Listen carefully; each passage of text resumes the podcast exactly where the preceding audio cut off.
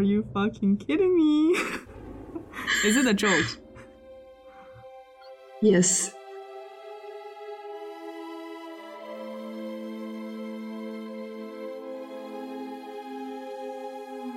Killing Eve 它是一个非正常人、非典型的疯狂爱情故事， 而一旦编剧想要用一个正常人的视角去审视它、去 judge 它、去指摘出里面大大小小不健康的成分，就会发现这样的关系注定是失败的。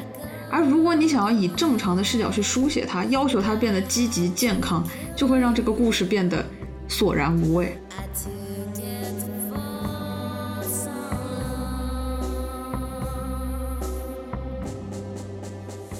老样子，还是保命要紧。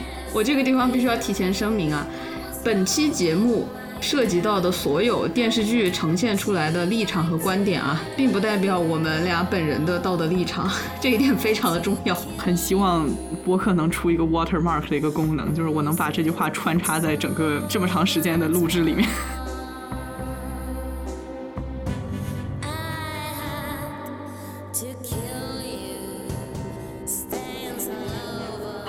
好，欢迎收听啊是猫咪呀。这是一档由两个爱猫咪更爱人类的气理从文科生发起的，在故事里找猫咪的播客。我们致力于挖掘宝藏人物，探索人性的幽微，以及研究一切奇妙人事物之间的连结。大家好。今天的我是为杀死伊芙 （Killing Eve） 的结局哭了五天的老于，再哭下去我就要脱水了，所以我们紧急加更做了这一期节目。大家好，今天的我是看完 Killing Eve 结局的第五天，读不进书，吃不下饭，连着一周拉肚子，基本就要拉到脱水的小吴。咱就是说，这是一期不在计划内的节目，本来这个四月也是要割掉了，意外生产。对，所以这一期节目呢，是为了主播们的健康，必须要尽快发出来的发泄型节目啊。不过当然只是小小的发泄，我们不会失去理性分析。就是不拼一把，不知道我们竟然可以一周之内做出一个节目呢，好烦！不要让大家知道我们商业机密。OK，所以说呢，还没有看过《杀死伊芙》的听众朋友们。本期节目还有大量剧透，基本上就是给你透完了啊！如果你对完整的观影体验有要求的话，可以在看完之后再来听。嗯，老于还记得看完 K E 的当晚我们的感受吗？嗯，可能我现在有点失忆，因为太过 traumatic。看完了这个被坊间称为现象级烂尾的结局，在我有限的观影体验当中，当然我没有看过全有啊，嗯。这个是我第一次，很可能也就是最后一次看最后一集，看到一半我情绪失控，我结束之后在床上瘫倒了两个小时，一句话都讲不出来，我连呼吸都是累的。哇，真的，就那天看的时候。就我们数次必须要按下暂停，然后我要等着那个人哭完。我说还能继续吗？我们还好吗？就是已经到了这个程度，所以就是看到一半的时候，我有点提心吊胆。一方面我是非常关注老于的这个心理健康，一方面我自己又为这个结局感到特别的揪心。反正就是这个观影体验就是史上最糟糕，太辛苦了。然后这个结局是什么感觉呢？其实平心而论啊，我没有被震撼到，我丝毫没有，就是我一直在期待有什么那种非常非常 emo 会让我觉得 第二天起不来床，但是它不是那种震撼，我就是觉得我自己被狠狠的搪塞到了。或者是用我朋友的一句话说，他感觉自己被侮辱了。嗯，确实，非常的准确。嗯，所以我这里要特别鸣谢一下放映结束之后非常有 sense 的小吴，他放弃了 Killing Eve 的 OST，然后在音乐声中隔着几千公里陪我一言不发的瘫倒了两个小时。啊，然后我爬起来之后，小吴问我说：“你什么感觉？”我说：“我真的就不知道。”我们两个其实从来没有过看完一个什么东西连一个屁都放不出来的情况，纯纯的无语了。对，我就觉得特别的饿，所以我就点了一碗越南米粉，你就陪我吃完，我们就各自睡觉了。你记不记得 Eve 在受到重创之后，和一个卖窗户的人打了俩小时电话，询问了他所有卖窗户的信息，所有细节？是的，我当时就是对你这碗越南米粉频频发问，我对他太感兴趣了，我想了解他的全部信息。你这是什么样的越南米粉？在哪家买的？是什么样的肉？是熟牛肉还是生牛肉？它坨了吗？Honestly，你从来没有对我吃什么如此感兴趣过。其实我自己对我平时吃什么，我也一点都不感兴趣。但是说真的，我人生中我从来没有如此认真的吃过一碗越南米粉。我什么都不想思考，我甚至觉得描述这个汤汁带给我的感觉，都比描述结局带给我的体验要轻松一些。你甚至会因为我生吃了罗勒叶而感到惊奇，但是你不想知道我是什么感觉。笑死！我我当时的想法就是这样子的，我就想吃饱点，多喝点，多吃点。我吃撑了倒下，我就不用再继续思考了。对，然后就让我淹死在这个汤里吧。真的，我活得太累了，我不想再思考了。我觉得这个结局直接把我们的表达欲扼杀了，我说不出话来，它让我很很茫然。所有的东西它都在我的预期之外，我不知道从哪儿开始说起。它带给人的 emo 啊，还不是那种我被剧情狠狠击中了的 emo，嗯，它是另一种情绪，那种情绪你给它找不到一个词来形容，所以你说它很 emo，嗯。然后看完 Killing Eve，所有人都在哀悼嘛，就是我们好像都失去了什么，我们一直都在哀悼，对，很难过。但是我觉得可能大部分的人不知道我们在哀悼什么，在混沌中找不到那个哀悼的对象，嗯嗯。我们只是觉得难受、生气，但是找不到一个准确的出口。呃，对，就是所有人都在用“烂尾”这个词形容它，但是烂尾也有程度和分类。嗯，我们喜欢的主角没有在一起，这不叫烂尾，这种 BE 叫做 bad ending，不好的结局。嗯，但是 Killing Eve 让我们重新定义了 BE 这个词，它是彻头彻尾的摆烂 ending，不矮摆乐暗烂，它也是 BE。对，整个第四季，我觉得它给我的感觉就是编剧非常的懒散。She be like，我不想写了，这烂摊子谁来？谁爱写谁来，Whatever，I don't care。对，啊，关于这点我们会展开讨论一下。然后呢，其实这期呢，我觉得我们想吐槽的不仅仅是 Killing Eve 的这个结局啊，还包括了由他这个结局所引发的一系列的社会现象。我来给大家整理一下，就过去的这几天哈，就也就是五天的时间，每一天都有大事发生。本期节目录制的五天前，也就是北京时间的四月八日啊，全球热播剧《Killing Eve》收官了第四季，然后也是最终季嘛。所以说，其实很多人我们都是等了很长很长时间，然后一直在期待一个大期待。嗯，然后这个结局呢，我就只能用滑铁卢来形容了，因为就在过去的几天，它已经被评为电视剧 史上最烂的这个大结局，可能得排上前二十了。哇哦，对，反正就是它播出完了，十分钟之内，就是世界范围内的 Killing Eve 的粉丝就在几分钟之内把这个结局顶上了 Twitter 热搜。对，我看到他们截图就是到 trending 的第一位。是的，It's like a thing。对，是的，就是 a big thing。Yeah。对，然后就很快很快，就在当天啊，他全体的这个电视剧的制作团队。目前就是这些人，如果还有 ins 和 Twitter 开放的，如果还能留言或者私信的，他们就接受到了来自全世界 Killing Eve 粉丝的疯狂谩骂。Oh my god！就下面全部都是什么竖中指的表情包，然后骂人的声音是络绎不绝。对，冷静一点的还会说，Dude，you got a lot to explain。I need to talk。怎么说呢？连演员都绷不住了，是吧？我真的是觉得饰演者 Jodie Comer 和 Sandra Oh 最后一集的那个幕后花絮都是一个极度无语的状态。对，其实我昨天就在想，你说 Phoebe Waller-Bridge 就是第一季的编剧，他会怎么去想这个结局？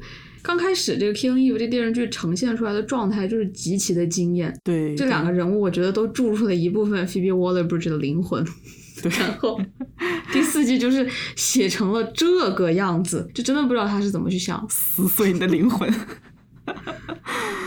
这两天我时不时就会回想起《Fleabag》呃，《伦敦生活》也是 Phoebe Waller-Bridge 的另外一部非常好看的剧。他在结局里面说的那个 "It'll pass"，他会过去的，都会过去的。我估计 Phoebe Waller-Bridge 看完之后应该就是这个样子吧，就是 sure sure sure，let's get our ass back to reality，you'll pass someday，get a real life。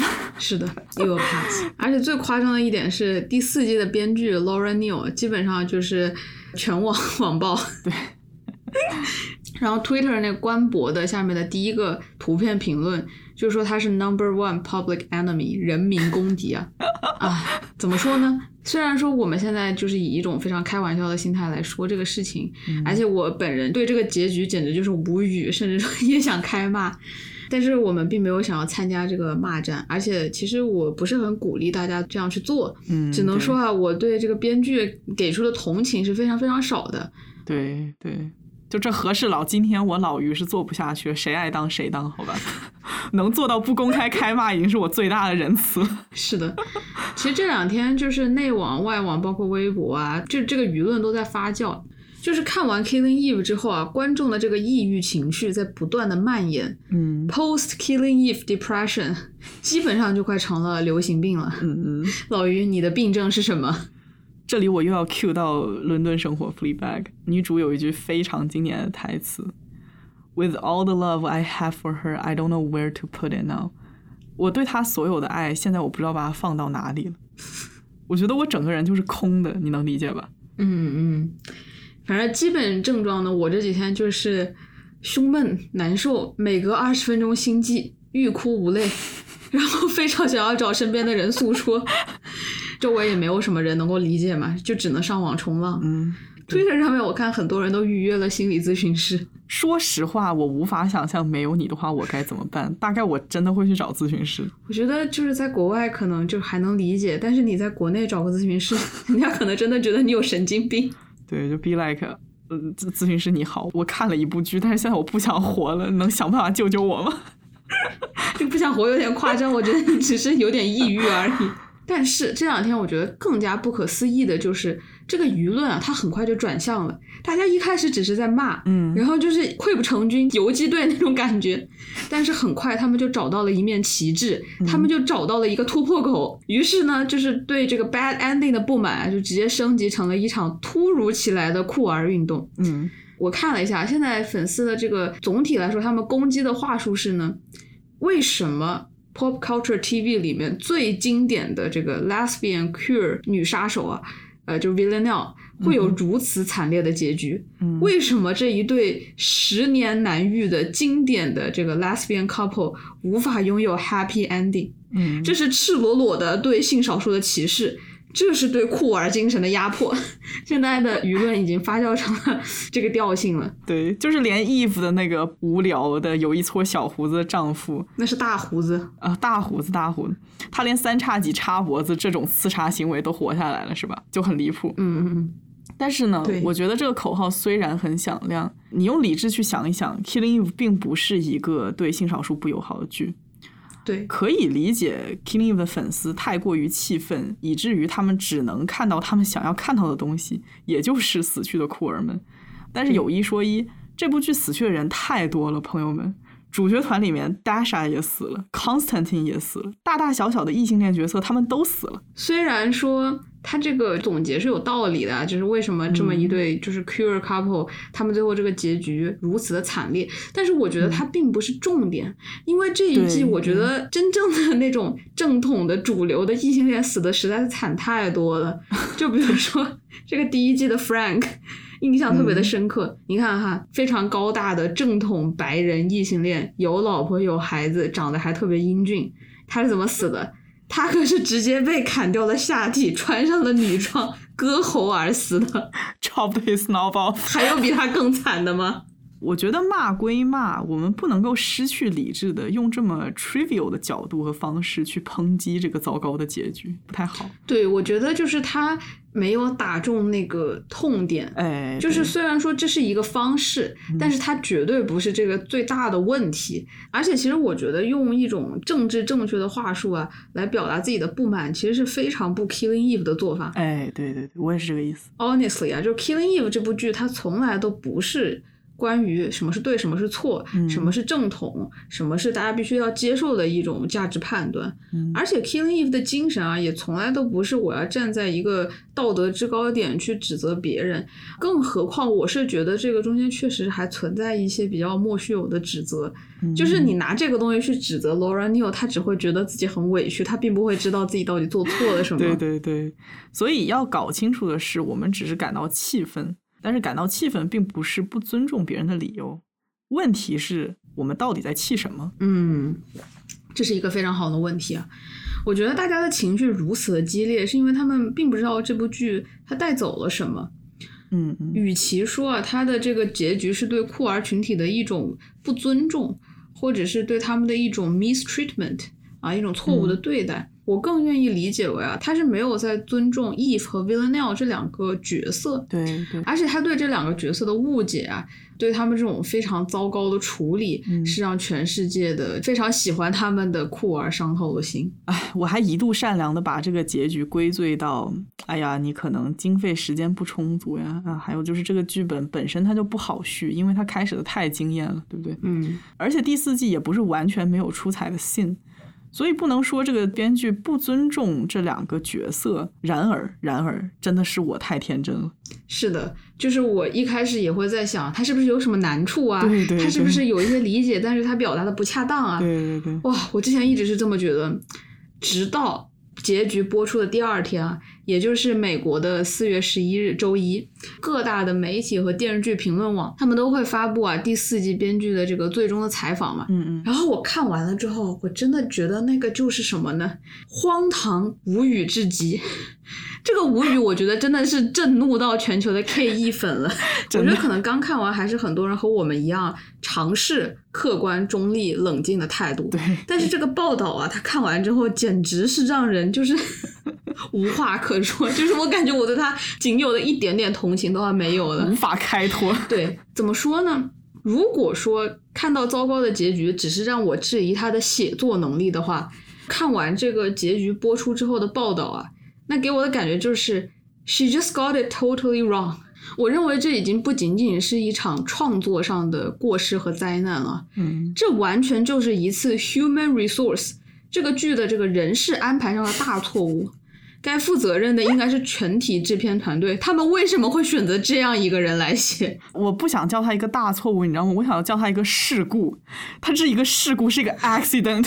真的是一个 accident，就是他们为什么会选择这样一个完全不能够 get K E 精神的人来续写这部剧？对呀、这种感觉就是我现在去把福特的 CEO 请来去领导苹果一样。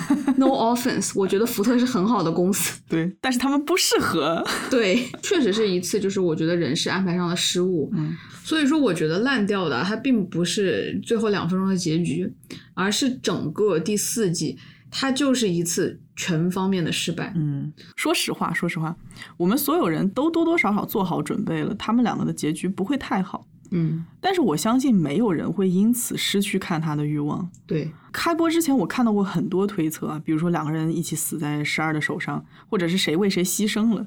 包括我看到一半情绪失控，就是因为我似乎已经看到了 Villanelle 为 Eve 而死，为了保护他而死的这么一个结局，我为此感到非常的难过。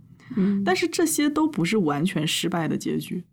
然而，在所有有可能的糟糕结局当中，Laura Neal 用了最最失败的一版。嗯而且我觉得很搞笑的一点啊，昨天看 TV Line 采访，然后编剧说他们想了不下十版的结局，嗯最后他们选择了 Villanelle 死掉的这一版。嗯哼，impressive。他说：“我们有想过他们以后开心的生活在一起，但是那是不现实的，他们很快就会厌倦对方。而如果说让 Eve 死，让 Villanelle 还活着，其实没有任何的意义，那也不好看。所以他最后选择了让 Villanelle 死掉，让活下来的 Eve 获得了 rebirth 重生。哇，那一瞬间我就彻底就笑了。嗯，等一下，我先压一下火。你知道吗？我真的很生气于他很自然的就把自己当成了一种权威，他拥有给予和扼杀的权利。嗯他想不到 Villanelle 和 Eve 在一起是什么样子的，他的想象力、创造力不够用，但是他依然可以用一种谦卑的态度，留给观众一个开放式的结局，任由观众们去想象。对我这两天也在回溯啊，真正让我难受的是 Villanelle 和 Eve 没有幸福的生活下去吗？他并不是。嗯嗯嗯，这个结局它的不好在于吧，它完完全全就背离了 Killing Eve 的精神。嗯哼，它在两个程度上结束了 Killing Eve。它不仅仅是从剧集的层面上，它终结了这部剧；进一步说，它完全的阉割了 Killing Eve。嗯哼，他让这部剧变得不像 Killing Eve 了。嗯哼，啊，我觉得是这一点让大家很难受，因为每当我们想起 Killing Eve 的时候，我们总是会绕不开感觉像吃屎了一样的结局。所以它这个存在呢，就成为了所有 Killing Eve 的这种粉丝无法抹平的遗憾。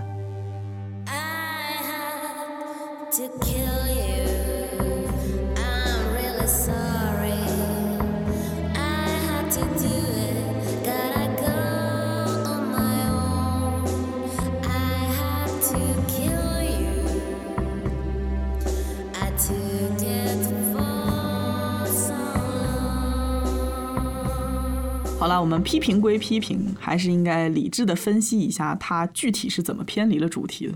嗯，我觉得我接下来的话可能会听起来非常非常非常的不正确，但是我想了很久，我也不知道怎么用一种更委婉、显得更正确的方法把它说出来啊。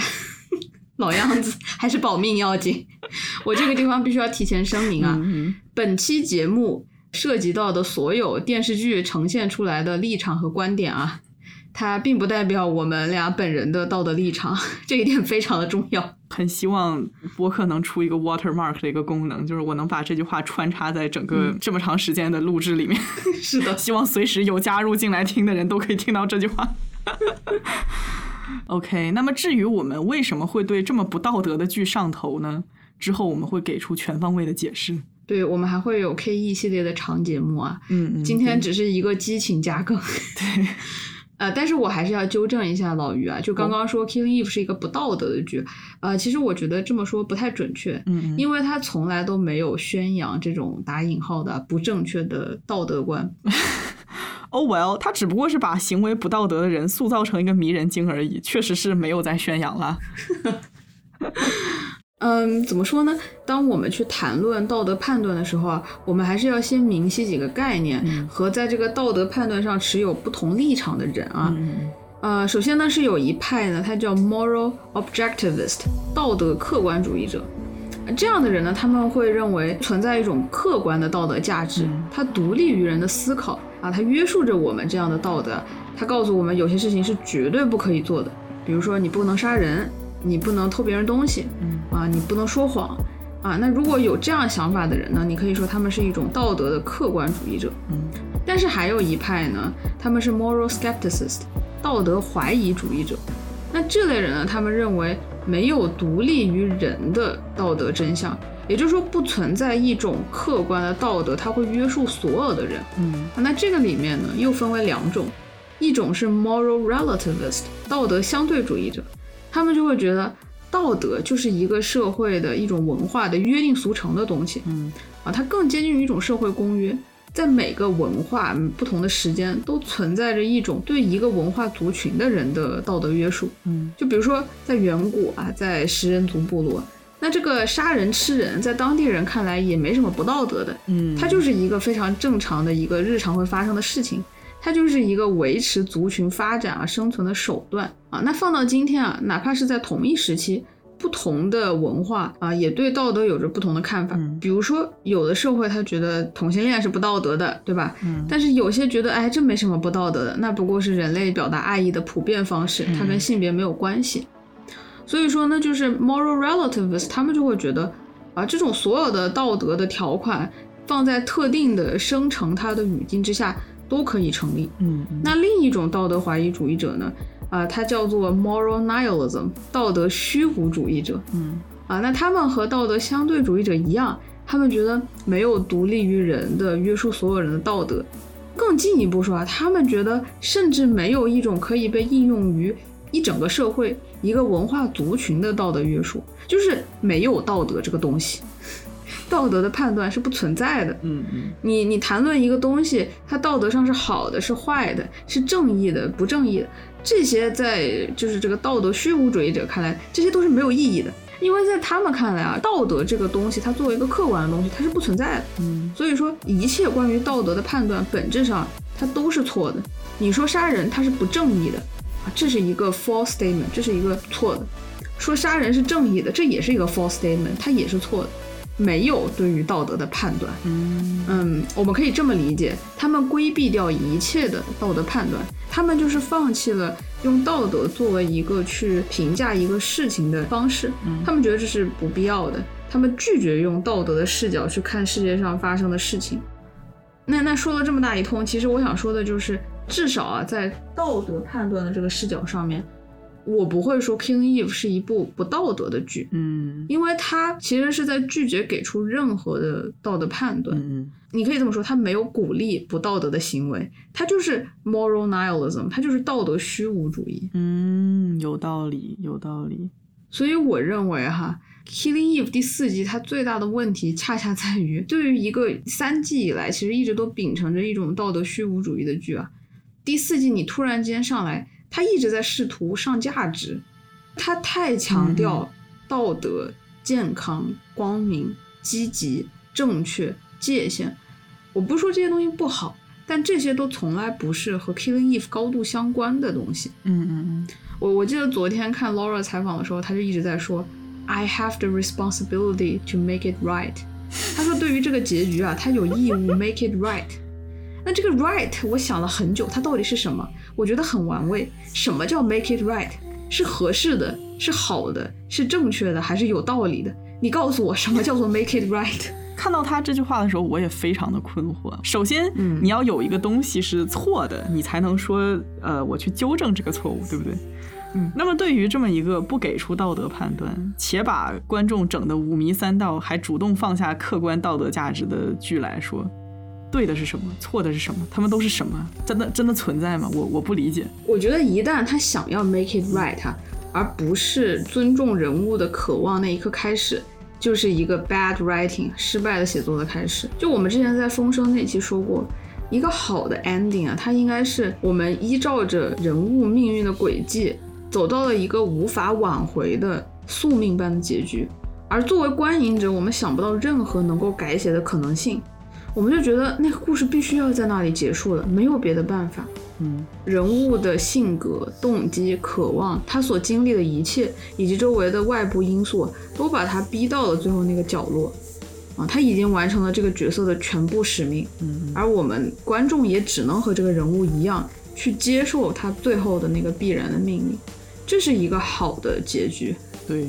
然而，《Killing Eve》的第四季是一个以 Villanelle 的死为前提创作出的 season，编剧并没有好好给出 Villanelle 必须要死的理由，那这就给观众带来一种感受，就是说你只是单纯的想要他去死。我觉得，即便经费时间很紧张，这也是一个经验丰富、获奖无数的编剧不该犯的很低级的错误。嗯很难不去怀疑他在创作时是不是混淆了教育者和写故事人的角色。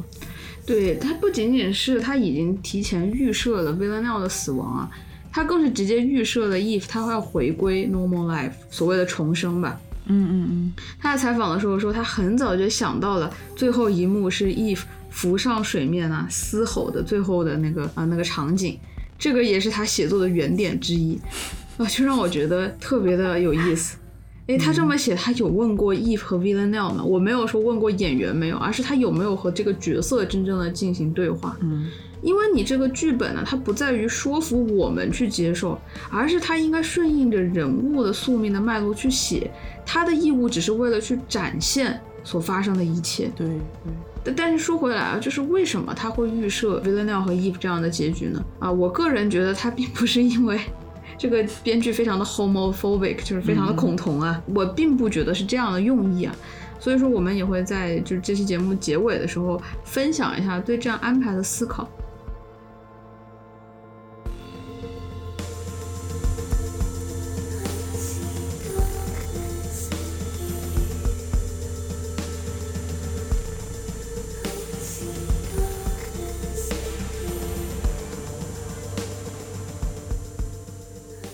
我觉得我们首先应该回顾一下这个第四季它发生了什么。其实我们之前一直在吐槽说，哎，第四季好零散，看不到主题。其实并不是这样的，它只是看不到我们想看到的那个主题。我这两天冷静下来，重新回顾啊，这两个角色在第四季他们都有非常清晰的发展方向。就是这个编剧是有为他们安排一个成长弧也好，还是这个 journey 的走向也好，它是有的。但是它整体的方向呢，还是和前两季相去甚远，我只能这么说。对。那么《Killing Eve》它第四季到底在讨论什么呢？它一直在讨论这么一个问题，就是 Can people change？嗯人们究竟可以改变自己吗？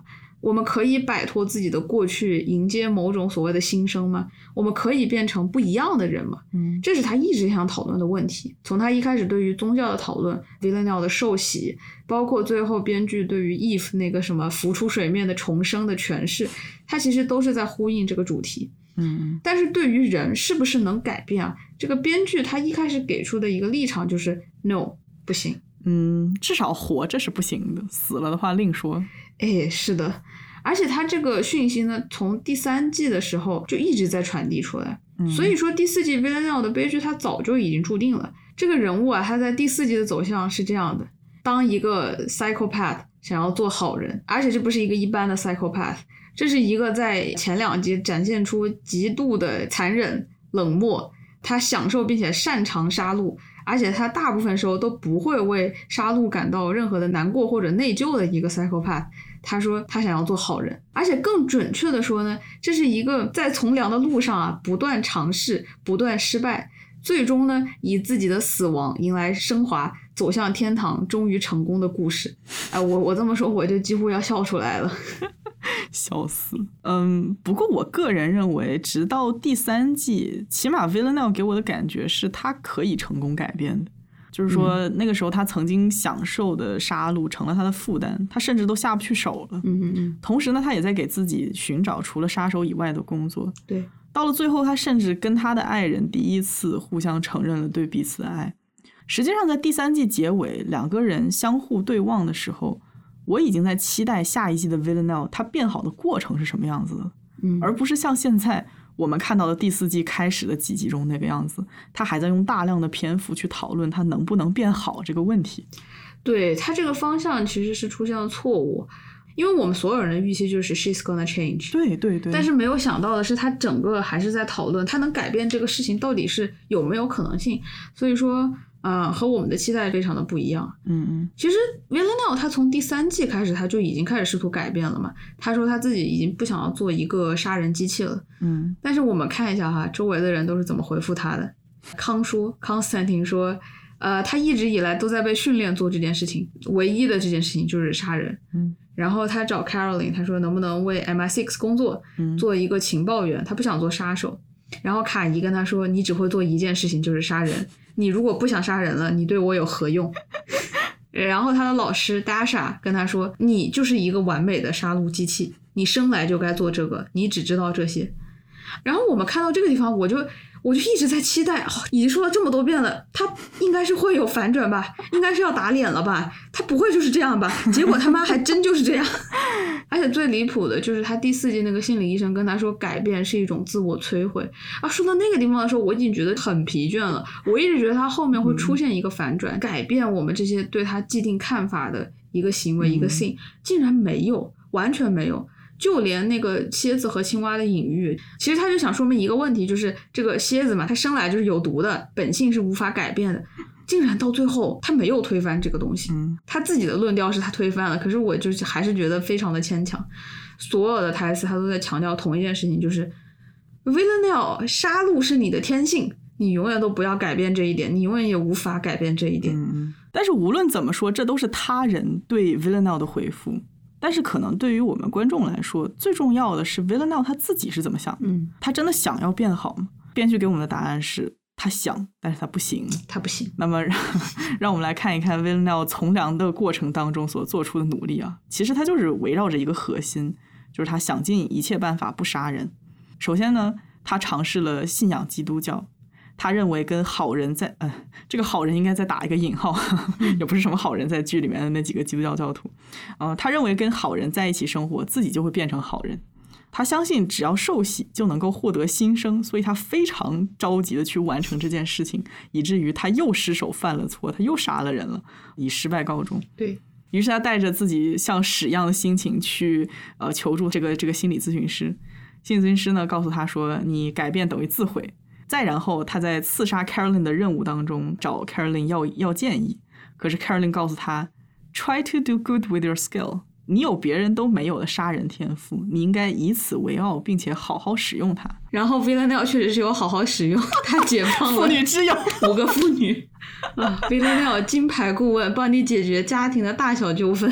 嗯 其实那那段也挺荒诞的，就是说他试图说我能不能通过这个杀人这件事情去做一些好事儿，事？就是比如说除掉一些不好的人，对不好的人，阻碍这个妇女自由的人，然后他发现 it doesn't end，就是我做这个事情是没有尽头的。这个世界上有太多混蛋了，想要去杀人，这个它并不是一个解决问题的方法。你就制裁一个坏人，我就把他杀了，这样是不行。对，是嗯，呃，OK，那回到他这个心路历程啊，最后 Villanelle 逃到了他老同事的一座荒岛上，他的老同事古恩告诉他说：“哎，你看，我靠我的杀人天赋获得了自由。You should totally do so。你应该跟我一起生活，你应该像我一样。然后然后最扯的是，这个老同事竟然看上了他。对，就把他睡了，然后把他囚禁，囚禁 Play。嗯，这个就是展现出来的 Villanelle 第四季的人物弧。我且不评价它是否有趣啊，但是它确实是这样子的一个历程。我们把它串在一起呢，就会发现这个历程它其实还是挺一致的。他在试图变好啊，也就是他想要去改变本性，但是每次都失败了，每次都最后还是伤害了别人或者是杀了人。到了最后，编剧说：“你看，他已经是这个样子，他无法改变他要杀人的冲动，所以我给你你想要的。你不是喜欢杀人吗？啊，来个爽！所以最后他去了这个 The Twelve，就是这个剧里面最大的反派的聚会的场合，在这个非常 technocratic 的这个 music 和迪厅的灯光之下，激情的杀掉了 The Twelve 所有的头目啊，然后就在短暂的感觉永远都不用再杀人的时候。他和这自己的爱人 Eve 相拥在一起，然后他被远程狙击射杀。编剧他对最后的这一幕他的解释是这样的：Villanelle 他想走向光明的唯一的方式就是死亡。嗯啊对一个杀手来说，kill 掉所有的坏人啊，最后再迎来死亡，那这是一个非常 glorious 荣耀的结局。啊，他有一个设计啊，他自己非常引以为傲，就是 Villanelle 他在水里面快要死掉的时候呢，他的那个伤口的血水就在水里面蔓延啊，然后形状就非常像一个血色的翅膀。而他的头顶呢，就闪耀着这个水面上方的光晕啊，就非常像圣洁的光辉。这个时候，他宛如一个就是 Jesus，嗯嗯，OK，continue。他就是想说啊，这个 Villanelle 他最后非常圣洁的 glorious 的形象和他一开始所信仰的那个上帝啊是呼应的、啊，也正如最后一集那个塔罗牌的预言里面所预言的那个样子，magnificent, holy, whatever oath you walk down, you'll be blessed with celestial light，、崇高哦圣洁，无论你去向何处，你都会被圣光庇护。嗯，这段的结局的解读，我觉得特别特别的讽刺。编剧他在采访的时候说了这么一段话：After seeing her struggle over the course of season four, attempting to do what's right and then falling back to the old murderous habits, it was the time for Villanelle's story to come to a rightful end。这句话又出现了那几个 right，那几个正确。Villanelle 一直在尝试做对的事情，然而他失败了这么多次以后，终于迎来了一个 rightful 一个正确的结局。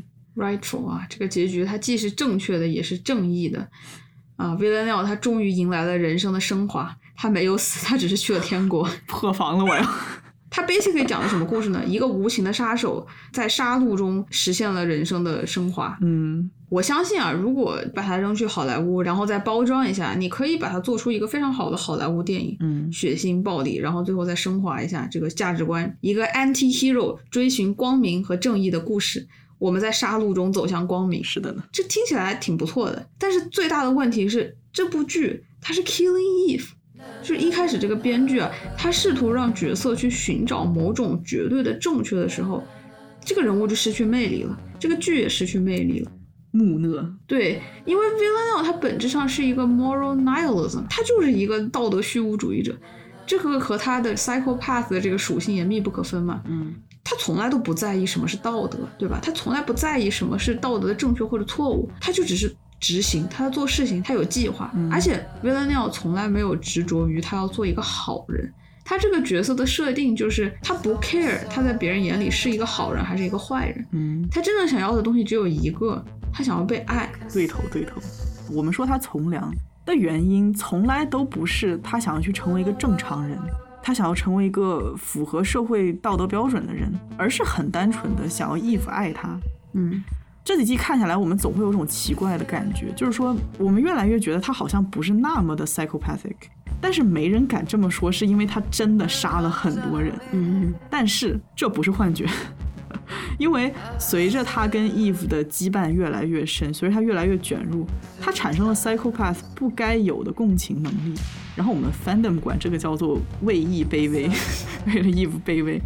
他从一开始觉得爱就是 your mine，你是我的啊，我一步一步引领 Eve 成为跟我自己一样的人，一直到后来他意识到，或许 Eve 想要的不是一个变态，不是一个杀人魔，而是一个好的伴侣。从此他为爱从良，给 Eve 他想要的东西，他会为 Eve 去考虑。嗯我们必须承认求爱是人的天性，嗯但是这样去评价一个杀人魔，或许你会觉得很可笑。嗯，虽然我们不能否认杀戮也是他的天性之一，但那不是他的全部。对，其实就是关于这个杀戮究竟是不是一个人天性，这很难说。嗯呃，我之前觉得他第四季可能会去讨论这个问题，因为他们一直在说 I'm trained 嘛，就是说我只是被训练成这个样啊，子。对对对，啊、但是他并没有给出一个对这个问题很深入的讨论。嗯那即使我们认为啊、这个残忍它就是 Villanelle 的天性之一，但是也有更好的处理。人物的复杂性啊，它只能通过这两种天性的斗争才能呈现出来。对对对，就我们想要看到的是他想要被爱的那一面和他残忍的那一面互相抵抗、博弈的过程。我们更想要看到的是他和 Eve 之间的 interaction，嗯让他去不断的和自己的那种杀戮的本性去斗争，而不是说他通过禁欲、压抑、忍耐去实现某种绝对的善。嗯，对，其实吧，就是把 The Twelve 变成一个完全彻底的反派，也是一个对主题的违背。第一季还是杀手的 Villanelle 就和 Eve 说，如果你到了足够高的地方，你可能会发现我们是在为同一伙人工作的。其实这就点明了一点，就是说 Villanelle 和 Eve 他们从来都不是站在正和邪两个立场上。其实 Killing Eve 他从来没有正面的回答过什么是善，什么是正义。他甚至邀请我们去怀疑这些我们以为是理所当然的善和恶。对对，Killing Eve 前两季从来没有出现过任何一个完全正面的角色，他从来都没有试图让我们去接受这是一场关于光明和黑暗的对抗。比如说 Villanelle 他刺杀的任务目标不一定是什么无辜善良的人，而 Eve 一直在试图保护的人也不一定是什么正派。嗯，如果说这部剧里面有什么东西是绝对黑暗的，那应该是高层政治家之间的博弈。他们以国家之名保全个人利益，他们去满足自己对刺激游戏的需求。嗯，除此之外的一切都是亦正亦邪的。嗯，就是我们看到的这些所谓光明与黑暗的对抗，不过就是棋子们在高层制造的混乱当中产生的一些碰撞而已。可以这么说吧，Killing Eve 它是在透德的灰色地带诞生出来的电视剧，嗯，它就是生长于混乱、无序和混沌。而 Villanelle 作为这部剧的绝对主角，他想要的从来都不是什么善，更不是成为 Jesus。他想要的东西很简单，It's so obvious to everyone，我们所有人都看得特别特别清楚。他想要的就一个东西，他想要被爱。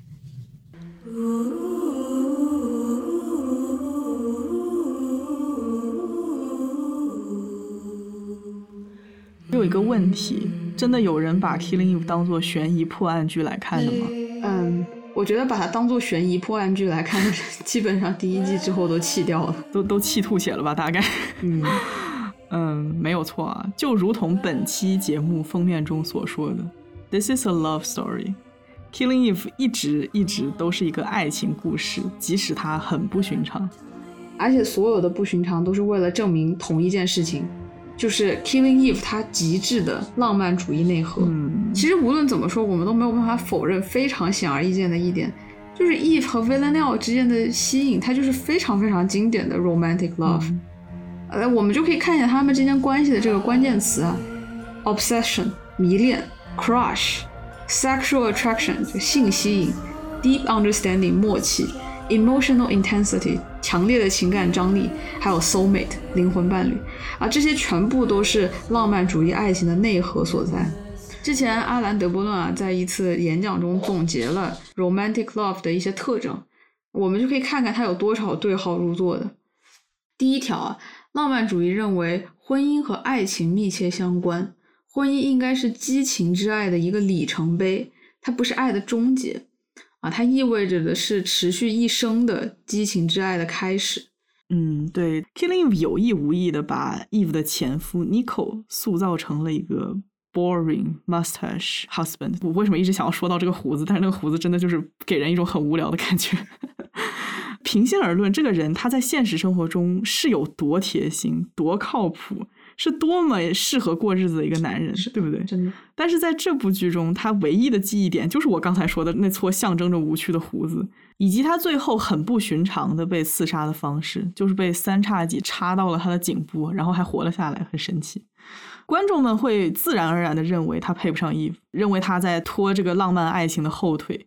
仅仅是因为他无聊，他就理应消失。一开始啊，我们就看到编剧在用 Eve 这个婚姻的无聊和缺乏激情啊，来衬出一段这种相互痴迷 （mutual obsession） 的关系的合理性。嗯，但是你从浪漫主义的视角去看，它并没有什么问题，因为 Eve 和前夫的婚姻，它就是这这怎么行呢？对吧？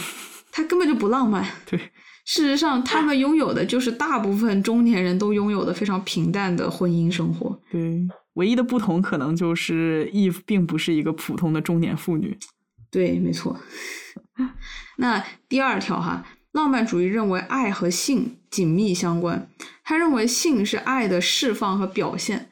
那好的关系中的恋爱双方应该相互渴望对方的肉体，而缺乏性的关系或者是婚姻啊，那才是彻头彻尾的灾难。这里其实我觉得也可以用 Eve 和前夫之间的关系来做对比啊，尤其是第一季啊。每每 Eve 要和 Nico 做爱的时候，总是会有各种各样的事情打断他们。就是在他们的婚姻中啊，性是一个毫无激情、丝毫不被期待的一个固定要做的一个事情，就像每天要吃饭一样。程序。对，Eve 甚至她有时候会吐槽嘛，就是她丈夫只会用最传统的那个传教士的体位。他们两个唯一一次顺利并且畸形的进行到底，还是 Villanelle 对 Nico 的恐吓给了 Nico 一个灵感。Villanelle 旁敲侧击的挑衅他说：“你哎，你老婆喜欢的是极度刺激的性体验。”然后 Nico 回了家之后，非常强势的把 Eve 赶上了床。呃，准确的说，应该是命令他爬到床上去。然后 Eve 的这个，you know，就是他就被唤起了啊，然后两个人拥有了全剧唯一一次到底的 wonderful night。就是 Eve 的性欲被唤起，有这么难说吗？I can't, I can't, sorry。啊，就是 Eve 和 Villanelle，我我们总说他们之间的什么 chemistry 啊，这个性张力，其实这个东西就真的很夸张，它真的不是说随便说说而已。尽管他们在这个四季啊，四年了，在大结局之前没有一次 sex。但是在观众心里，他们已经睡过无数次了。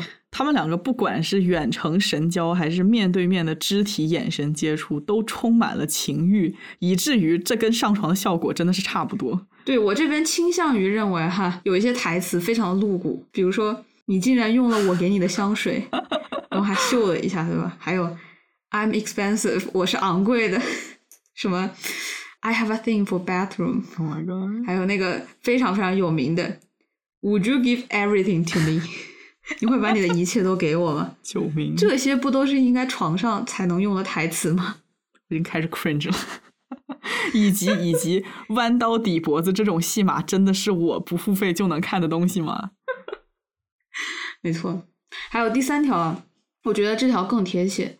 浪漫主义认为，真爱是破除孤独的唯一方式。好的伴侣能够完全理解我们。他们能够看穿我们的灵魂，尤其是他们能够在不沟通的情况下理解我们。而这一条，我觉得也是淋漓尽致。就是这两个人其实都非常的孤独，在各自的生活中。对，而且他们很不合常规的一点就是，他们两个人同框其实非常非常的少。第一次同框是在一个大森林里面的追杀嘛，然后他们两个见面没有任何的言语往来交流，但是在眼神的对视间，这个爱的确认就。完成了，他们就看到对方的灵魂了。嗯，众所周知，我们浪漫主义者见面沟通都不用张嘴的，太 low 了。Eve 呢，他做出投降的姿势，然后 Villanelle 用他这个爱的小子弹回他一个飞吻，他们两个突然就都明白了。Eve 刚才的意思是，哎呀，我找你很久了，我总算见到你了，我好开心啊。而 V 用他兴奋的眼神和他充满情欲的子弹给他的回应是：“哦，我也对你痴迷好久了，我真的很想跟你谈恋爱。今天晚上我就要 masturbate about you one hundred times。啾咪宝贝，biu biu biu，就是这个样子。这是我不付费能听的骚话吗？Is this bullshit I can listen to without paying? 啊，还有那句就很经典的嘛，就是 admitted if you wish I was there。嗯哼，这个台词还有多么的自大呢？就是如果不是说他们早就已经确认了互相的感觉的话，我就感觉就是一个 性骚扰。他怎么可以如此笃定、如此自信的说 admitted it if 怎么做到的？对吧？对，而且对他们这个关系最大的一个加成啊，就是你会觉得无比的 romantic，就是因为这两个人他们都非常的聪明且自信。嗯哼，就是因为他们如此的聪明，所以他们对于对方所有的意淫啊，你都会觉得这应该是正常的、合理的。他们就是这么聪明，从来没有误判过，他们就是能够读懂对方。对，所有的误判都发生在见面真正沟通的时候，可是我意淫的全都是对的。对，意淫推测的全部都是对的。对对对，还有第四条啊，浪漫主义认为，对于伴侣的选择应当是基于感觉、直觉，而不是现实的考虑。甚至说，浪漫主义对于任何出于实际性的考虑啊，像是这个金钱、阶层、学历、门当户对，这些在爱情中都完全是应该被嗤之以鼻的。那人们在一起开启一段关系，他唯一应该考虑的就是这种激烈的爱的感觉，仅此而已。嗯哼，其实 Eve 和 Villanelle 啊，在很多我们正常人会 care 的层面哈，就是学历啊、衣着品味、银行存款、年龄、婚恋状况，这都差很多。相亲的是吗？你不可能想要在一个就是 matching 的一个软件上面，他们能够刷到对方。But who cares？这些东西从来都不在这段关系的考量之内，他们就是 mutual obsession，非常激烈的魔怔的一般的爱慕。嗯，没错。As much as 观众们从第一季一直叫喊到最后一季，我们想看这两个人接吻，我们想看这两个人上床，他们两个之间存在着同样强烈的想要见到对方的渴望和对对方的性冲动。但是，除了这两股冲动之外，他们有考虑过见了面之后该怎么办吗？我们要干点啥？我们要一起生活吗？并没有。没有人关心这些现实的问题，因为这现实的问题太煞风景、太 trivial、太不浪漫。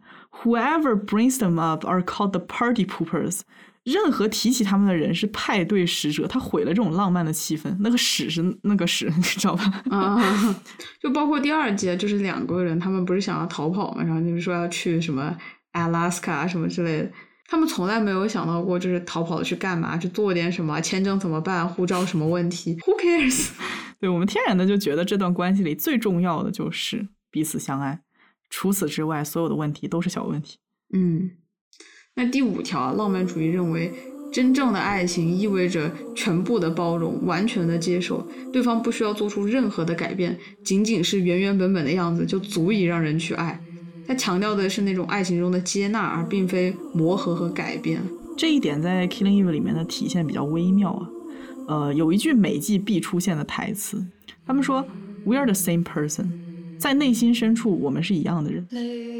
他们一样变态，一样无法忍受无聊。他们两个当中，一个人活在暗处，始终是独来独往；然后另一个人在表露自己的过程当中，被周围所有的人都排斥了。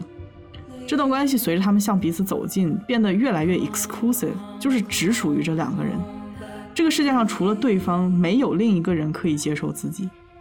即使都这样了，他们还是依然想要继续靠近对方，嗯，坚信因为那个人跟我一样，所以只有他能接受我的全部。这比我稳定的生活要重要太多了。对。薇薇奈他就是一个 psychopath，一个社会上绝对的异端分子，是一个不正常的人，可以这么说。最后那个编剧嘛，就是 Laura Neal，他说为什么 v i l l a n e l 要死？他说 The world is too big for her，这个世界对于他来说太大了。但这是不是这个世界上容不下他的理由呢？其实不一定啊，因为这部剧里面一开始的塑造就是 Eve 也是一个和他一样，他们其实想要找到的就是对方，对对方就是自己的栖息之地。嗯，所以说其实整个剧它从一开始的设计就是一个非常经典的 romantic 的一个爱情故事。哎，虽虽然但是，还是想为浪漫主义的爱情小小的辩驳一句：这种爱情给人带来的动力之强烈，就是你身中刀伤，你的刀伤都已经感染了，然后身上一分钱都没有，也要想尽一切办法跨国去找自己的爱人的这么一个强烈程度。Villanelle 呢，她是一个非常坚韧的女人。支撑他一次一次绝处逢生啊！这里的绝处，我指的是呃生理上的和心理上的。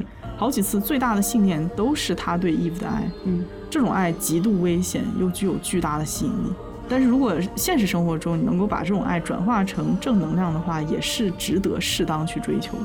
嗯，是。所以说，其实我们刚刚说完这几条啊，基本上都可以对号入座。他们，那在这样的人眼中呢，爱情就是最最最最最重要、最美好、最动人的东西。对，哪怕是悲剧的破碎，都让人回味无穷。嗯，那对于爱情，浪漫主义者从来都不在乎健康与否，他们在乎的是爱的那种热烈的感觉，嗯爱与痛极致的感觉，那种癫狂、热情、歇斯底里、病态、悲怆。嗯还有一个非常经典的作品啊，就是那个呃《少年维特的烦恼》，也是这样子，非常的 sick，非常的歇斯底里的这么一种情绪表达。其实很多时候，你用理智的态度去想啊，浪漫主义的爱情它是相当不健康的，对，它让人疯狂、沉湎，充满自我毁坏的倾向。嗯但很多时候是一种真正的病态。但是在文艺作品里面，我们对这样的东西啊，几乎是有着乐此不疲的兴趣。哎，对对对，我觉得 Killing Eve 的观众或多或少对他们这种关系的病态是有所预期的。嗯，就比如说最终季开播之前，整个 fandom 都是一个卑微而又焦虑的状态，而且似乎没有什么人去质疑这两个人最后会在一起，反而都是在担心他们的死活。嗯，对于两个人长久的幸福下去，都是比较悲观的态度啊。然后人们会用奢望这种词去形容这样的结局出现的可能性。这也就说明了一个问题：其实观众对于浪漫主义爱情的病态走向心里都有数，不是吗？对呀、这部剧的观众和之前的编剧团队，有谁在乎过 Eve 和 Villanelle 的爱情关系是否健康呢？我这里又要口出狂言了哈。你记不记得最后他那个预告就说 the final obsession，其实他就是非常精确的概括了，他这个关系，他就是我们观众也是 obsessed with it，我们也是那种痴迷于它，它非常不健康，对吧？他们的关系的吸引人的点啊，就恰恰在于它这内在的疯狂、疯癫和病态。但是第四集它的问题在于哪儿呢？这个编剧啊，他太想要鼓励一种 healthy relationship 了。我们可以在很多别的剧看到 healthy relationship，更现实的剧，我们看现实的关系怎么经营的，看两个人如何在现实的语境下扶持、治愈彼此。嗯，但是这里是 Killing Eve。Killing Eve，它是一个 love story，而且它是一个 mad love story。阿兰·德沃顿在那个浪漫主义的演讲里面也在强调一点嘛，就是说浪漫主义会毁掉亲密关系，对，包括我们在节目当中也绝对不会鼓励一种纯粹浪漫主义的爱情观，那不健康，那甚至会毁掉现实生活。重点在于啊，《Killing Eve》是一个故事，故事都有其设定。就像我们读科幻小说，我们不会用地球上的法则去批判异世界的设定是否合理啊。那如果我们带着健康的情感价值观上来，先给 Killing Eve 戴上一个错误关系示范的大帽子，那你就无法进入这个故事的世界，你更不要谈读懂它。这是对故事、对创作本身的不尊重。对，Killing Eve 它是一个非正常人、非典型的疯狂爱情故事。而一旦编剧想要用一个正常人的视角去审视它、去 judge 它、去指摘出里面大大小小不健康的成分，就会发现这样的关系注定是失败的。这是正常操作，对吧？嗯，而如果你想要以正常的视角去书写它，要求它变得积极健康，就会让这个故事变得索然无味。我我就这么说吧，Lauren Neal 他写不好这个故事，不是因为他没有才华，而是因为他太正常了。好敢说呀，我都不敢讲。一个正常的编剧，他可以用他的才华写出很好的作品，不用怀疑这一点。但是为什么 Phoebe Waller-Bridge 他可以把第一季写的那么好呢？就是因为 Phoebe Waller-Bridge 他也不是一个正常人。完蛋！其实我真的，I mean，看了 Fleabag 都知道，Phoebe 的内心一定住着一个疯子。对，他在对很多世界上的那种正统的东西咆哮，他讨厌精英主义，讨厌大家长的父权，他甚至反对那种绑架男性以及绑架女性走到极端的女权主义。对，他讨厌这种论调，他讨厌这种女性对另一个女性的规训，而且他非常讨厌另一种人，就是在那种都市里面。在享受那种快节奏的生活，他好像非常搞清楚自己的人生是怎么回事的人，他都在质疑他们。我我觉得 Phoebe Waller-Bridge 他笔下的角色很多都是这个样子，他们都是疯子，他们一直在嘲笑现代生活的荒谬性，所以有了 Fleabag 这样的角色。Fleabag 就是极具破坏力，他对自己也对别人。他会把所有的事情搞砸，没有人喜欢他，他撒谎，他乱乱搞男人和女人，他出去约会还偷对象钱包里的钱，他低自尊，他求生欲低，他 manipulate 身边所有的人，他永远都不会朝着世界对他的期待去行动。这样的人，I swear，他在你的身边，他就是一个异类，而且是大部分人想要避而远之的垃圾。这个公司容不下他，他的大家庭容不下他，没有一个 partner 容不下他，你甚至不会想要 flee back 融入你的生活。你好心去帮助他，他会在好不容易生活出现转机的那个时候，把一切都搞砸，然后又重新回到垃圾堆里生活。Well, that's why she's named Fleabag, right? Yep, yep，这个就是 Phoebe Waller 笔下的女主角。但是 Phoebe 就厉害就在于我们会爱上她，我们会爱上 Fleabag，一个如此难以被爱上的人，他让我们发现，哇，这个人他是多么的 lovable。哎，你等一下，我们不是要为 Fleabag 做一期节目的吗？所以这是 premiere 是吗？Yeah, yeah, yeah, yeah。其实我想说的就是《Killing Eve》这个故事，它一开始它的动机也是一样的。我甚至可以说，Phoebe Waller 他写这个故事的时候，他就是一个加强版的 Fleabag，然后他把它拆分到了 Eve 和 Villanelle 两个人身上，更加的变态，更加的 powerful，更加的 independent，更加的 strong。对，他们这些角色都有一个非常非常相似的精神内核，就是 they don't give the world a，他们不 care，他们对这个世界一点都不 care，他们不 care 婚姻，不 care 体制，不 care 赚钱买房买车，甚至不 care 自己的健康。Who cares? I fuck whoever I want. I eat. Shit. I do whatever I want to do. I desire crazy things. Oh my god，这是可以说的吗？我真的是为这档节目的前途感到担忧。你心里不是这么想的吗？我告诉你，我于就是最好把这个地方给我打上吧。呃，我我 OK OK，我们再说 Phoebe Waller-Bridge 笔下的角色的。有关 Fleabag 啊，我们之后会有一个系列长节目，嗯嗯嗯，下次一定，下次一定。下次一定。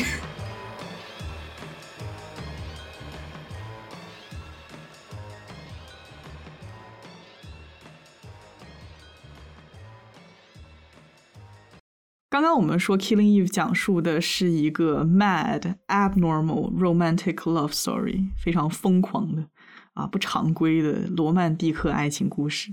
这也就是为什么它的结局显得跟前期的基调格格不入。对我，我们之前说 Killing Eve 是 moral nihilism，道德虚无主义。那 Killing Eve 它前两季以一种嘲讽的态度，基本上它已经嘲讽遍了一切主流的价值。它深入骨髓的戳中了现代人最大的痛点，就是一种对生活全然的麻木。嗯，啊，它让我们去思考生活本身是有意义的吗？我们所做的事情是有意义的吗？我们甚至都不知道自己服务于谁。那些在公开场合西装笔挺、讲出最漂亮的客套话、畅言理想与变革的知识分子啊，他们可能在台下傲慢无礼。最有意思的是第二季的那个皮尔公司事件，它让我们看到了全球最大科技公司掌舵人的虚无主义。其实我一直觉得这一段有点影射扎克伯格。他长得也很像 Zack Bird。对，皮尔呢，他是掌握了世界上所有人生活痕迹留下来的数据，他知道谁在撒谎，谁在放屁，谁在做爱，谁在犯罪。拥有了这所有的信息之后，他只是觉得无聊。他觉得这个世界上的人生那么的无聊，他找不到任何生活的乐趣。他拥有一切，他满足所有的欲望，他很有钱，他只是觉得无聊。嗯，这个就是这个剧它前两季的不断去让你去反思的一点，就是那些看似坚固的体系，那些我们以为的关键人物 key figure，他们的生命是如此的脆弱，不堪一击。再坚固的墙也有缝隙，所有的东西都可能是等待被摧毁的。而摧毁它的原因是什么？它里面有很多的杀人，而且它的里面的各种死亡都发生的特别的诡异，而且甚至是带有很强的设计性、艺术性在里面。然后你就说他为什么要做这些？维兰奈尔为什么要大费周章的去布置这些凶杀现场？他为什么要花费这么多功夫？如果他只是想要杀人的话，为什么会这么的麻烦？他为什么要做这些？原因是什么？没有原因，他从来没有讲述这些人为什么会死，他们死去的原因是什么，他们服务于什么？没有。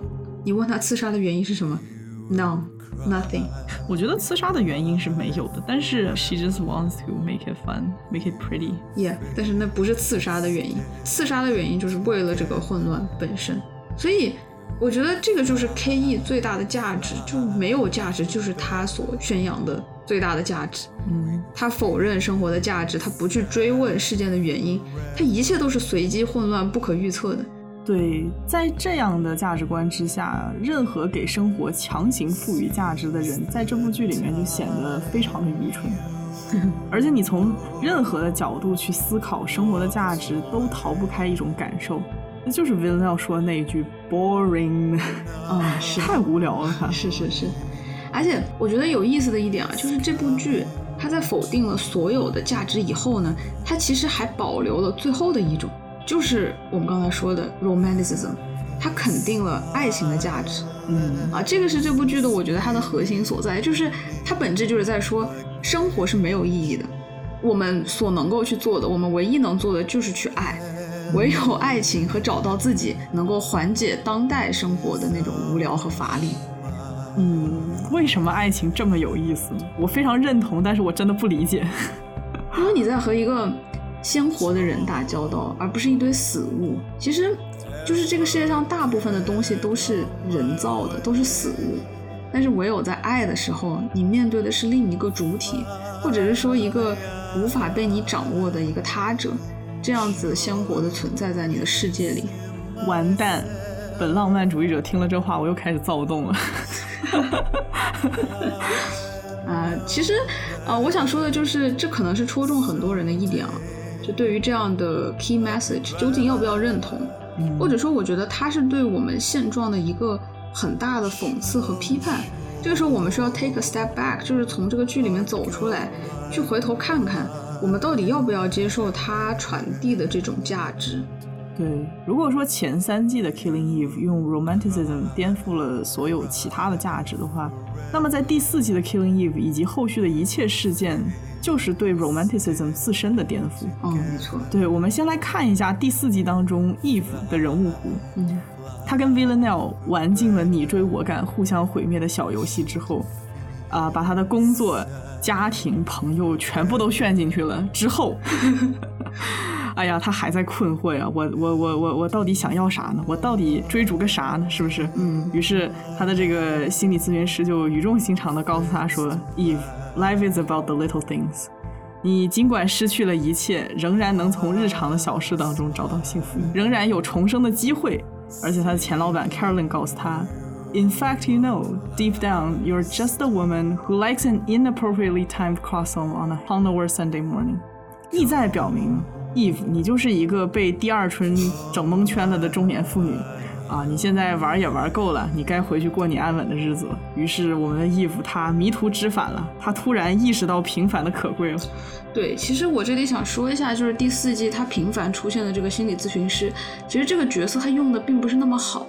我能够理解他的用意，因为其实把一个心理咨询师你引入进来呢，你是为了更加快速的让人物意识到他们的内心，或者说是给观众传递出人物内心的一种转变。嗯但其实这个是非常非常偷懒的行为，因为当这个心理咨询师他在一个不合时宜的时候出现，说了一些不合时宜的话，只是为了去把人物的两种心境衔接在一起的时候，你会发现这是一种非常懒散的写剧本的方式。嗯你看这个地方的心理咨询师，他的出现，其实他当时说的那些话，他并不能打动我，因为那句话他的出现并不是那么的合时宜。嗯突然之间，他就开始说：“If life is about little things。”你就会在想，他的前文和后文是什么？为什么当这个人物我们看不到他真正的想要去找到那些 little happy things 的时候，突然之间说出这样的话？嗯哼那你后来结合这个结局啊，你就会发现，他其实想说的是什么呢？If 你曾经把你的 life screwed all up，搞得一团糟，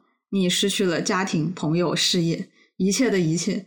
但是尽管你的人生是这么的支离破碎，尽管你现在已经没有什么朋友伙伴在你身边了，但你依然可以获得重生。这个就是女性生命的坚韧。而且最后，他不是在那个水里面，然后他看着自己的爱人重伤后死在冰冷的水里，然后声嘶力竭的在那个水面上嘶吼。编剧就觉得你前面已经说了那些 life is about little things 了，对吧？你现在嗯怎么过渡到下一幕呢？他说这是为了新生庆祝的喜极而泣啊！在水里，这个 Villanelle Jesus 完成了对 Eve 新生的受洗，然后 Eve 在水中获得了净化。啊，这一段我觉得真的，老于你给大家念念他有多搞笑。Eve 呃呃不是伊芙会继续她的生活，从此过上精彩的生活。对于我来说，这声尖叫是出于生存，这一点很重要。这声尖叫充满了胜利的喜悦，就好像他在说：“我要活下来了，我要过上新生活了，我要继续生活，我要好好活着。”你听起来一点都不激动。来，后期的小吴，你就把金球奖最佳女主获得者吴珊卓老师最后喊的那一嗓子给我放在这里，我们一起来听听她有多高兴。她重生了，她简直快乐到大喊大叫。Laura 她说：“我无法想象 Eve 和 Villanelle 她快乐的生活在一起，所以他把这个 happy ending 的结局避掉了。嗯，其实我觉得是他想象力有问题。对于每一个哈深爱理解这两个角色的人来说，知道他们走在一起有多么的不易，就很难理解他们俩能够快乐的生活在一起吗？这就很难理解吗？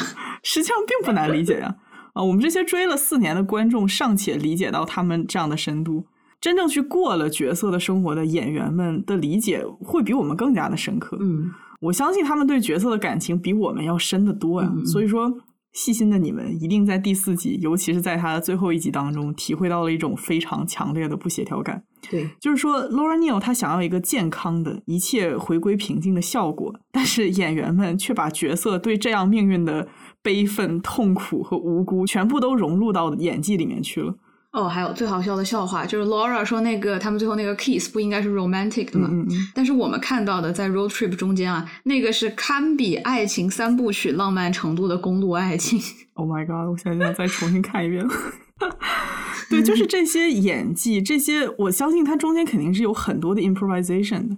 这些让我们在 Eve 被 Carolyn 的言语打压的时候，在他失去爱人的时候看到他的不甘，呃，也让我们看到 Villanelle 在和 Eve 真正开始爱情关系之后，想要为他结束一切，想要和他重新开始新人生的一种平静感。嗯嗯嗯，甚至到最后，他让我们看到那个被 Laura Neal 形容成利己主义的 Villanelle 完成任务之后，在舞池另一头凝视正在跳舞的 Eve 的那种眼神。哦嗯，我我相信没有人不被这个动容。是对这些冲突，是以角色存在过的演员们能够做出的最大程度的抵抗。他们非常的不敬业，但是我真的 I love them，啊，我我真的爱他们。你你说的不敬业是他们没有按照剧本去演的那种不敬业是吧？是的，对，所以我说，其实《杀死伊芙》第四季啊，绝对是一次制片上的人事上的滑铁卢。对，其实演员和编剧他们之间存在着一种误解，他们没有得到好的沟通。搞笑的就是 Laura Neal，她之后一直在说，她和两个演员一直在 rounds of communication，一直在来来回回的沟通。其实我现在对这个沟通的质量非常的存疑。如果有好好沟通过，怎么会成为这个样子？除非是他在把自己的 ego 凌驾于这个演员的意见之上，让大家去接受他的这个看法。就挺有可能的。对我，我其实是有一种感觉，我觉得演员在和这样的剧本做殊死斗争啊，就是他们在为角色争取最小程度的 out of character。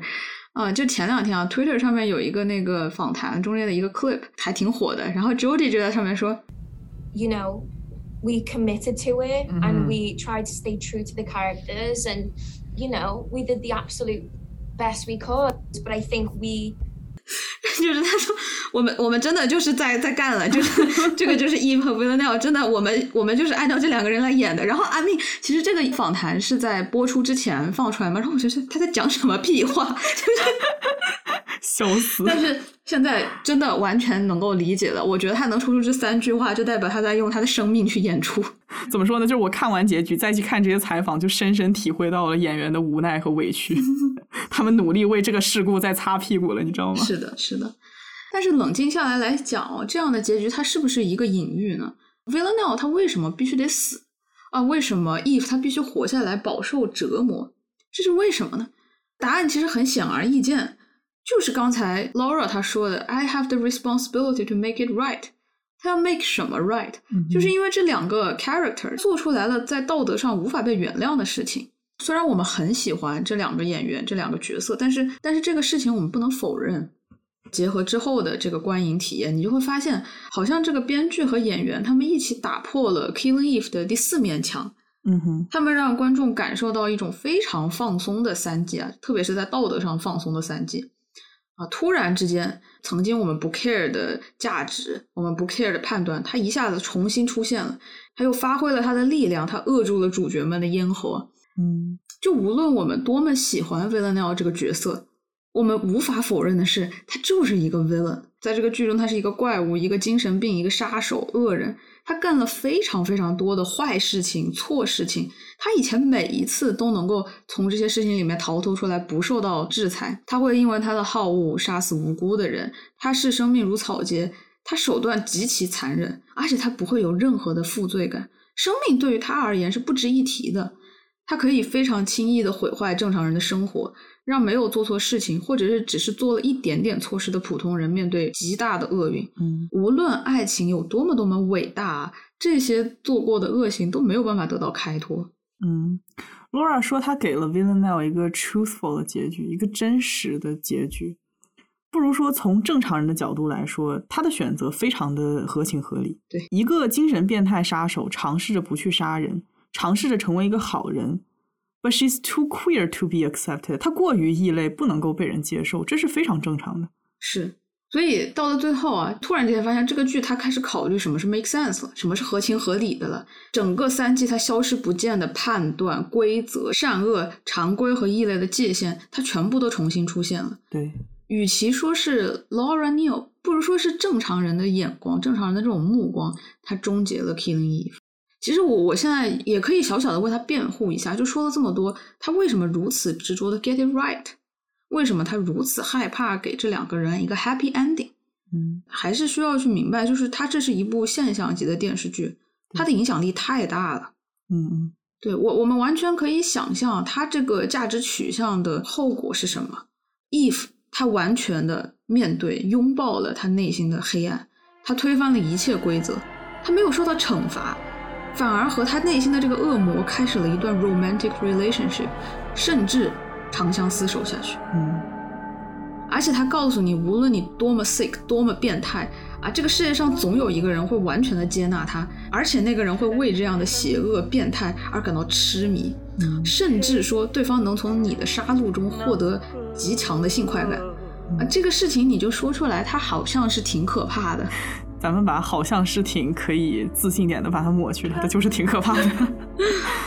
嗯，其实吧，我觉得最可怕的是，他其实从来没有告诉过观众你应该怎么样对待这样的 romantic relationship，、嗯这样的浪漫关系。是，他仅仅是把一个恶魔塑造成了一个让你无法抗拒的迷人精。啊，我敢说，fandom 里面每一个人都是自愿爱上他的，都是自愿为他辩护，自愿为他放下自己的道德标准的。对，你看哈，就是比如说我们在说其他的 villain，我们说小丑也好，还有汉尼拔也好，他们虽然是很 charming 的 character，但是没有人，没有一个人会说我想成为 Joker 或者我想成为汉尼拔。对，但是 Villanelle 这个角色他非常非常的 charming，以至于你疯狂的想要带入他，你甚至想要成为他，你甚至想要说我自己是 Eve，我要跟他谈恋爱，这个是非常可怕的事情。别骂了，别骂了。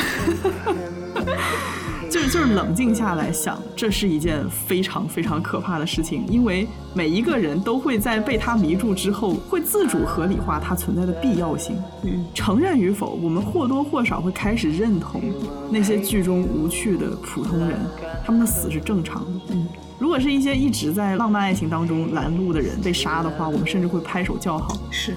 让你不上头的，让你觉得他是反浪漫主义的，让你觉得他在啰啰嗦嗦的，让你觉得他只是在尝试沟通，特别是他那个 husband 嘛，对吧？其实，I mean he is just like a dad，就是一个爹味儿很重的老公。我觉得他甚至没有爹味儿很重，他只是就是 caring，you know，他就是很关心对方。对，非常的关心，感觉像你就是身边很很啰啰嗦嗦的老奶奶一样。但是我们会觉得他真的是太 like 烦人了。he is just extremely disturbing 对，啊。所以说，在整个剧里面，只要是你感觉他好像让这个事情变得不浪漫的那些因素，你都会觉得它是不必要存在的。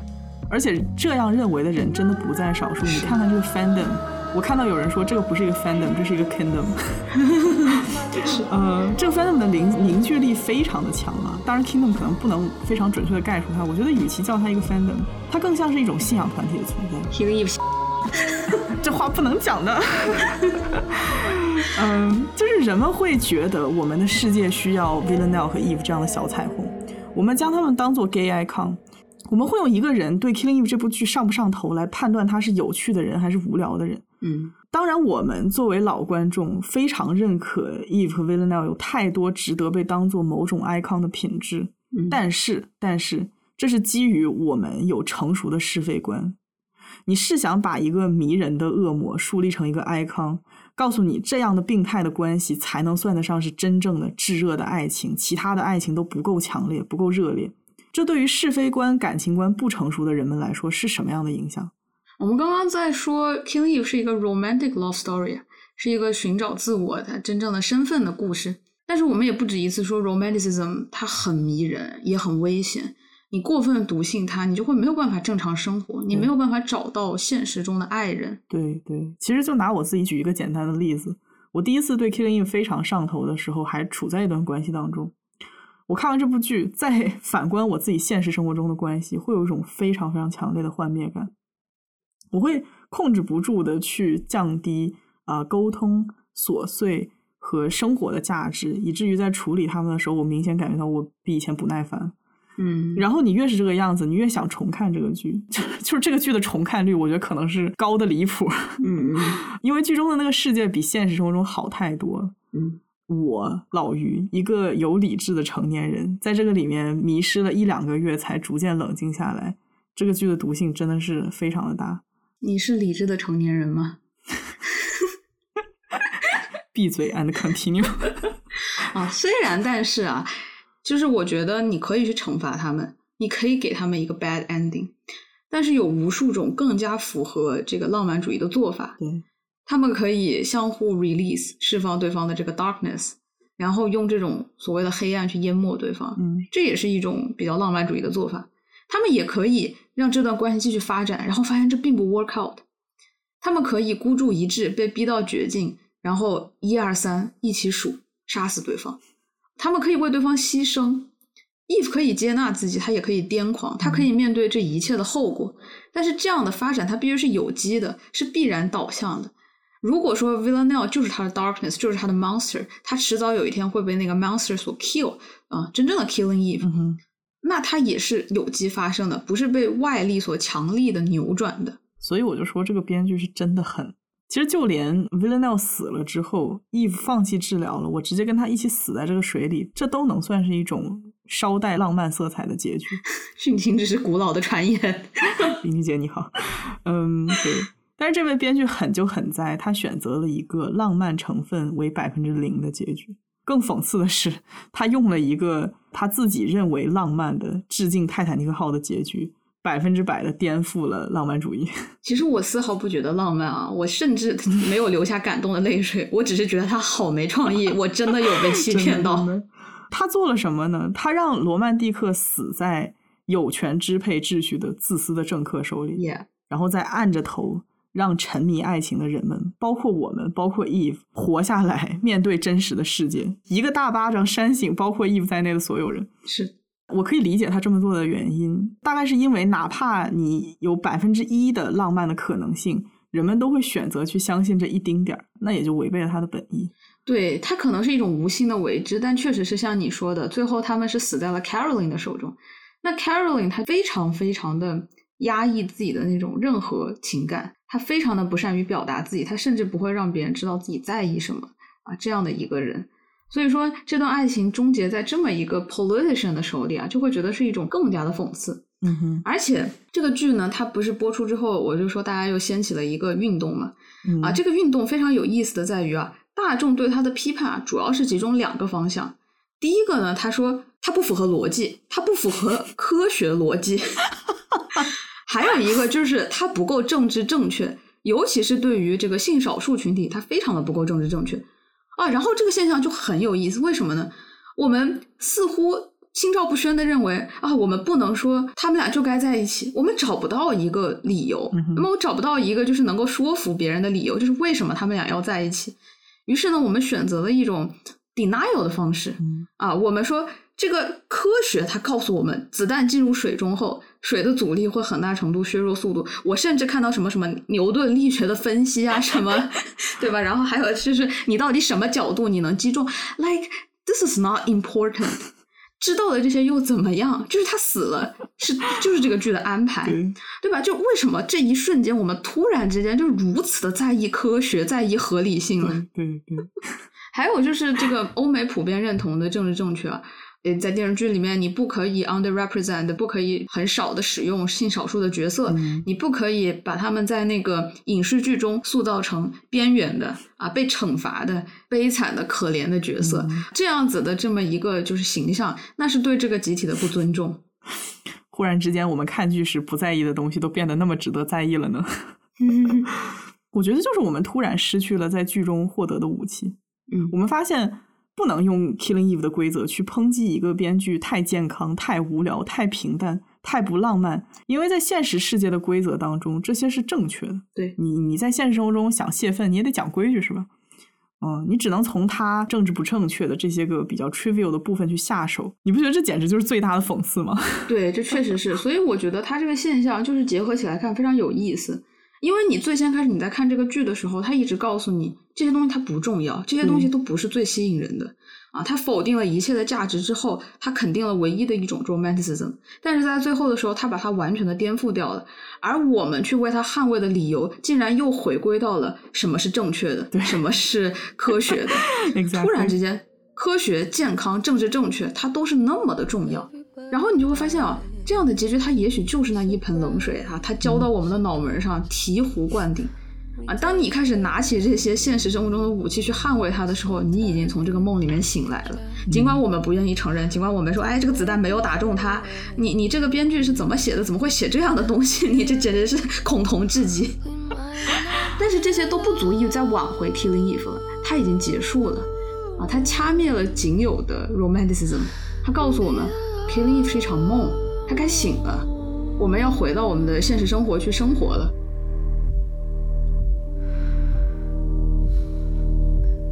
Everybody dies, that's what they say.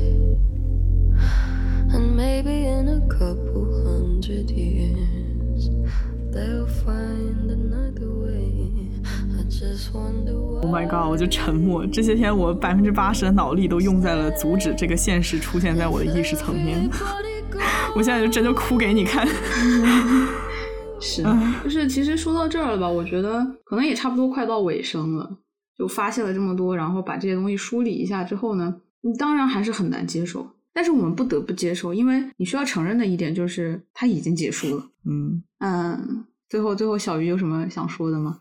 嗯，我想说的就是吧，我自己吧，对于这部剧的哀悼，消解糟糕的结局，真的只是占了一小部分。更难面对的是，从第四季最终集播完的那一刻开始，我就真的要跟 Killing You 说再见了。就是像你说的那个样子，就我之前不是老跟你念叨吗？说如果要是没有你在，如果我也不需要做这个节目，最后一季我可能都不会看的。我会，嗯只要我不看，它好像就一直在那里。嗯嗯，我我就非常理解追了四年的老观众们在这些天有过的极端情绪。有时候我会思考结局，然后自己生闷气，但是突然想到这个结局好坏，它又如何？它总归是结束了，我再也见不到他们两个人了。我自己那一小部分说不出口的阴暗面，在之前的每一年和 Killing You 重聚中找到了一个释放的机会。他在 Eve 和 Villanelle 绝对浪漫的关系中被接受，甚至被称赞，这让我感受到从未有过的 power 力量感。你可以在剧中无视一切规则，去发挥你的创造力，去爱，去伤害。可能对于我这种各方面都非常混乱的人来说，《Killing Eve》给我提供了一个欣赏这种混乱的角度，让我可以更加自由。所以就最后难过，一方面是因为意识到这种自由似乎逃不过被阉割的命运，然后另外一方面就是，It's just hard to say goodbye. It's really hard. Yeah, it's just hard to say goodbye. 其实我们的立场并不是说你一定要通过去骂、通过去宣泄的方式，而去否认的方式来捍卫自己心中的 Killing Eve。嗯，因为其实他无论是怎么样的结局，他都在告诉你结束了。只是他选择了一种非常冰冷的方式结束它，他否认了 Killing Eve 它本身的一个价值所在。所以说，这样的结局，他无论如何都是不能接受的。但对于我们而言，也许你更加不能接受的是它已经结束了的事实。嗯，就是你这个难过其实有两部分，一个是它结束的不好，第二部分是它结束了。嗯，而我认为，在我们所有的哀悼中，后半部分占的比重更大。无论它是以什么方式去结束，它结束本身就是一个非常让人难以消化的一个事实。所以我觉得，如果只是停留在第一个层面，你还是在纠结它是怎么结束、怎么结束，其实它并不能帮助我们走出 Killing Eve，因为你永远都会幻想是不是有一个更好的方式，我就可以更加轻松的和他说再见。嗯，但是不是这样子的。真正让我们难过的是它已经结束了的事实。这个是我们需要花更多的时间去处理、去消化的一个东西。嗯，放在这期节目，我也我也再说两句吧。为什么如此的难和这个作品说再见？其实《Killing Eve》对我们两个来说是非常非常重要的作品。它的重要，我现在也没有完全梳理清楚。但是毫无疑问的是，它播出的这几年，恰好是我们俩人生中转变最大的几年。嗯，所以这部剧里面的 Madness 啊，它就是很大程度上的。嗯，激励了我们，做出了大大小小的疯狂的举动。嗯，我们喜欢他，为之困惑，为之流泪，为之尖叫。对于这个剧里面的人物，我们给予了最大程度的共情和理解。你你说他究竟是什么打动我们？我觉得他从来都不是《Killing Eve》教会了我们深刻的人生道理。嗯，它根本就不是一部宣扬正能量的剧，它不温暖，也不提供任何生活的安慰。嗯，《Killing Eve》是乌托邦，也是反乌托邦。它无序、混乱、刺激、疯狂、残忍，它让我们放下所有的偏见。它诞生在夹缝之中，美与丑，正确和错误，善良和邪恶，秩序和破坏。Killing Eve 一直在强调 obsession，啊，它肯定欲望。一个在都市生活的正常人，他不会看完 Killing Eve 之后生出想要立刻提刀上街砍人的冲动，但是 Killing Eve 会唤醒人心里的小恶魔，他会告诉你。你不必时时刻刻压抑和忍耐，即使你的内心不是百分之百的光明敞亮，也无妨。想要生活有趣，不必那么端正。也许我们距离所谓的 fun life 就差那么一点离经叛道，一点疯狂，一点怀疑。一个 joke，一杯 wine，一次 party，一场大冒险。当然，King Eve 告诉我们，任何时候人都可以选择。我们可以消极，我们可以放弃，我们可以大声说 boring，可以对官话、套话、场面话大声喊 this is bullshit，可以 peace off，可以对让你烦躁的人说声 fuck off。毕竟啊，正常和不正常之间还有那么大的空间，你何必这么担心自己显得格格不入？A little bit of craziness won't make us psychopath。啊，那天看完了之后，朋友 V V 啊就跟我说。他说，Killing Eve 给他提供了一个生活的新的视角。比如说，在人生的选择上，我们除了融入和远离规则，还有另外一种方式，就是你可以 play with it，你可以玩弄它，你可以制定自己的规则。嗯，以及对于像我这种自己的规则本来就与现实不太呃不太相容，有点格格不入的这些人来说，Killing Eve 也是给了自己一个接受自己的机会。嗯，就真的挺感谢这部剧出现在我生命当中。事实上也是这个样子，他一直在告诉你，如果你如此执迷于正确，你就会不自觉地踏上邪恶的路；你如此执迷于健康，才是最大的病态；你执迷于所谓的 happy ending，那才是最大的悲剧。更多的时候，面对生活的荒诞，你无能为力的时候，你就嘲笑它吧，laugh at it。Laura knew is a joke, right? 他用一场荒诞的行为艺术，贡献了《Killing Eve》这部剧啊最后一个苦涩的笑点。毕竟，于结局而言，痴迷于 Get it right，she got it totally wrong。但无论如何，就像我说的，《，King Eve》它终归是结束了，我们也要回归到正常生活里了。虽然这期以一个告别结尾，但是在之后的 King Eve 系列节目当中，我们会带着大家再次回到这个梦当中，啊，所以请大家期待一下吧。那么我们下期节目再见，拜拜。下次一定，See you later。这个真的一定。